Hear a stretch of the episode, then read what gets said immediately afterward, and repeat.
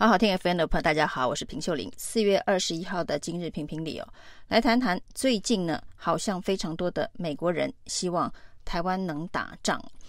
蔡英文总统这个授勋大受景星勋章的前美国国安部长欧布兰才刚刚在台湾建议哦，台湾应该要人人有一把 AK 四十七，才能够对抗对抗解放军哦。那解放军一旦登陆，人人会用 AK 四十七就可以派上用场。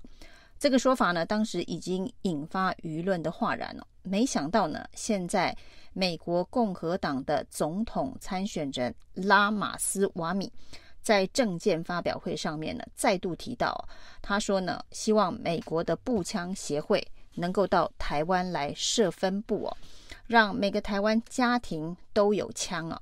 那在造势会场的现场，他还高喊“台湾，我们来了”，啊、台湾，我们与你同行啊！这听起来好像是台美友好，但是呢，他来台湾做什么呢？他说呢，他要来台湾发给每个家庭都有一把步枪啊！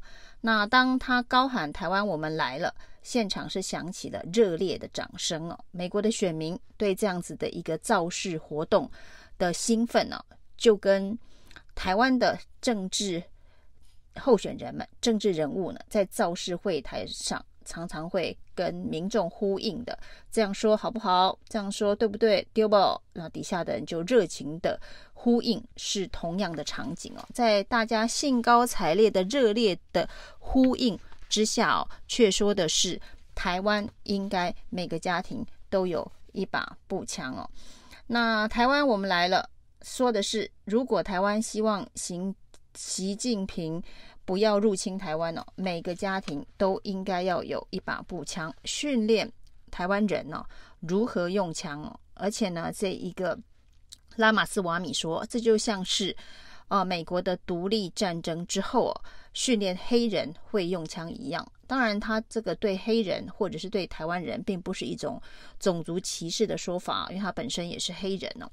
那只是呢，在这一个造势的会场底下直播，也可以看到很多美国网民的反应啊。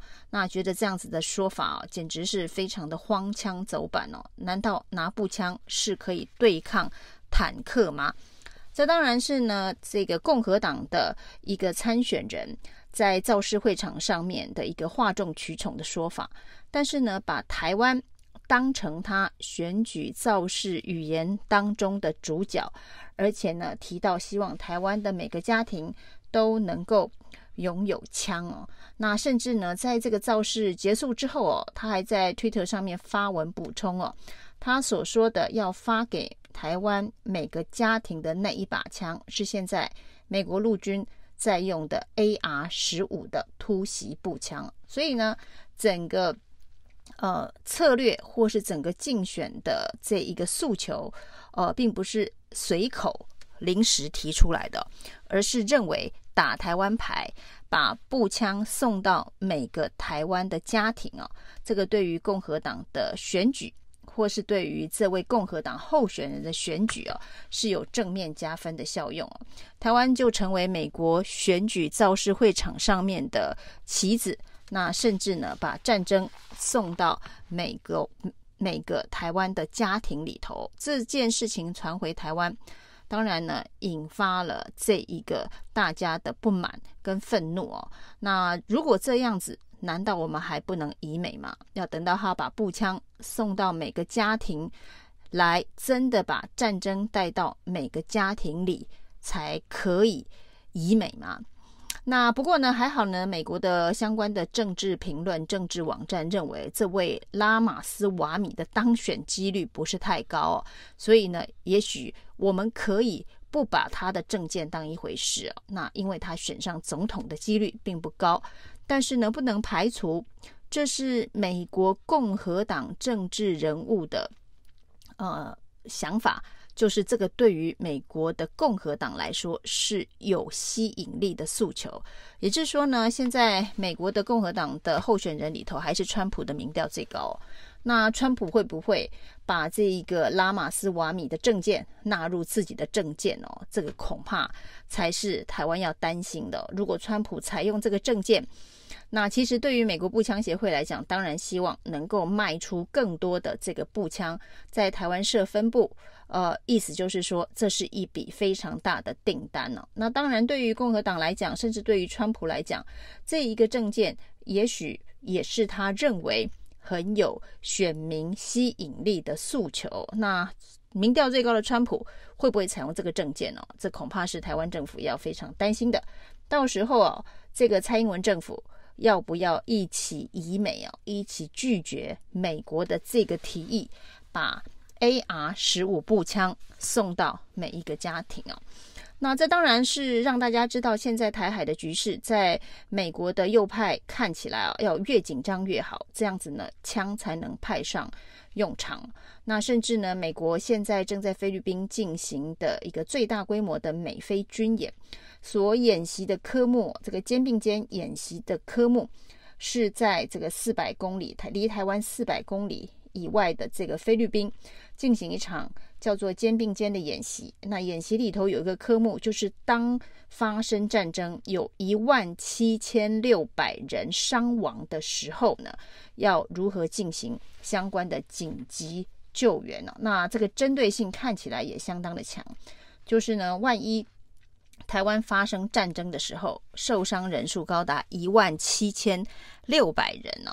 这个时候该如何进行相关的善后啊？那每个家庭都有枪，伤亡的人数可能会高达一万七千六百人呢、这就是一个战争的一个阴影跟模拟啊。那这个战争跟阴影的模拟，难道真的要在台海之间发生吗？那最近所谓的反战的这个声浪，就是希望这样子的一个事情不要发生哦、那之前呢，大家都把台独跟战争，嗯，连结在一起哦。那民进党当然，呃，对于这样的说法非常不以为然哦。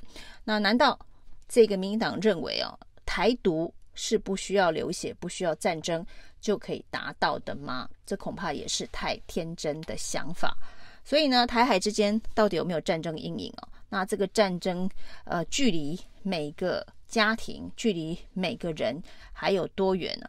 那美国现在对于亚太、对于台海的政策，是不是很容易的会把台湾推进战争的这个火线当中？从美国共和党总统参选人的政见会上面热烈情绪的讨论，可以看得出来，美国人认为这一场仗啊。那台湾每个家庭恐怕都必须卷入其中，参与其中，而且呢，这是唯一对抗习近平入侵台湾的方式。那在台湾呢，对于这个战争发生可能性的备战，那有关于黑熊学院所发起的全民接备战的这个概念呢，开始训练不断的相当多的黑熊部队哦。最近呢。黑熊学院发出了一个呼吁啊，就是呢，万一发生战争的时候哦，这个全民要如何准备这个战备存粮哦？显然也是把战争推到一个呃即将发生的即视感的地步哦。那这个黑熊学院在暂时的储粮，告诉大家说，呃，要准备的是这个乳清蛋白还有盐糖。乳清蛋白跟盐糖在做重训或者是这个。呃，马拉松登山的运动的人可能知道，这是一个呃做运动这个重量级运动的时候会用到的这一个呃补补充的食品哦。那另外呢，他说呢要准备猫罐头，不管是准备乳清蛋白、准备盐糖或准备猫罐头，这个似乎把。现在台湾所面对的这一个战争的危险危机感呢、啊，呃，用一种呃相当不是不知道叫做文青，或是呃这个相当不入世、不现实的方法，呃去。告诉民众遇到战争的时候该怎么办呢？那当然说这几种东西，呃的储存啊、取得的方式啊，还有它的营养成分如何如何，非常适合在战争的时候，呃，成为这个时间比较长的时候的一个备战的存粮啊。那乳清蛋白、盐糖跟猫罐头啊，那这三种东西啊，如果在这个民进党阵营。的造势会场上面去发送哦，告诉大家说战争快要到了，那请储存这三种东西啊。这些战争的阴影、战争的诉求、战争的准备哦，其实呢就正在重创民进党二零二四的总统大选的选情啊。那一旦把这一个战争的想象呃具象化，战争的这一个可能性、战争的危机的迫切感。吹出来哦，这个其实对于民进党的选情是非常不利哦。赖清德恐怕得对于这样子的一个诉求言论，当然美国的总统政见发表会，这恐怕不是赖清德所能够诶掌控的范围哦。但是台湾民进党的政府是不是应该要对相关的言论做出表态啊？当美国的共和党总统参选人的政见会说要台湾的家庭。发一把枪这样子的一个诉求的时候呢，民进党的政府该如何回应哦？外交部该如何回应哦？那之前外交部对于这个所谓的海外各式各样，连白宫的阴谋论的认知作战呢，都大阵仗的回应跟反驳。那这个时候都有人说要发枪给台湾的家庭，训练台湾人如何用枪了。可是我们的外交部，我们的。总统府，我们的党政高层哦，却安静无声哦。那这种安静无声的战争阴影的弥漫，正在重创民进党的选情。以上今天的评评理，谢谢收听。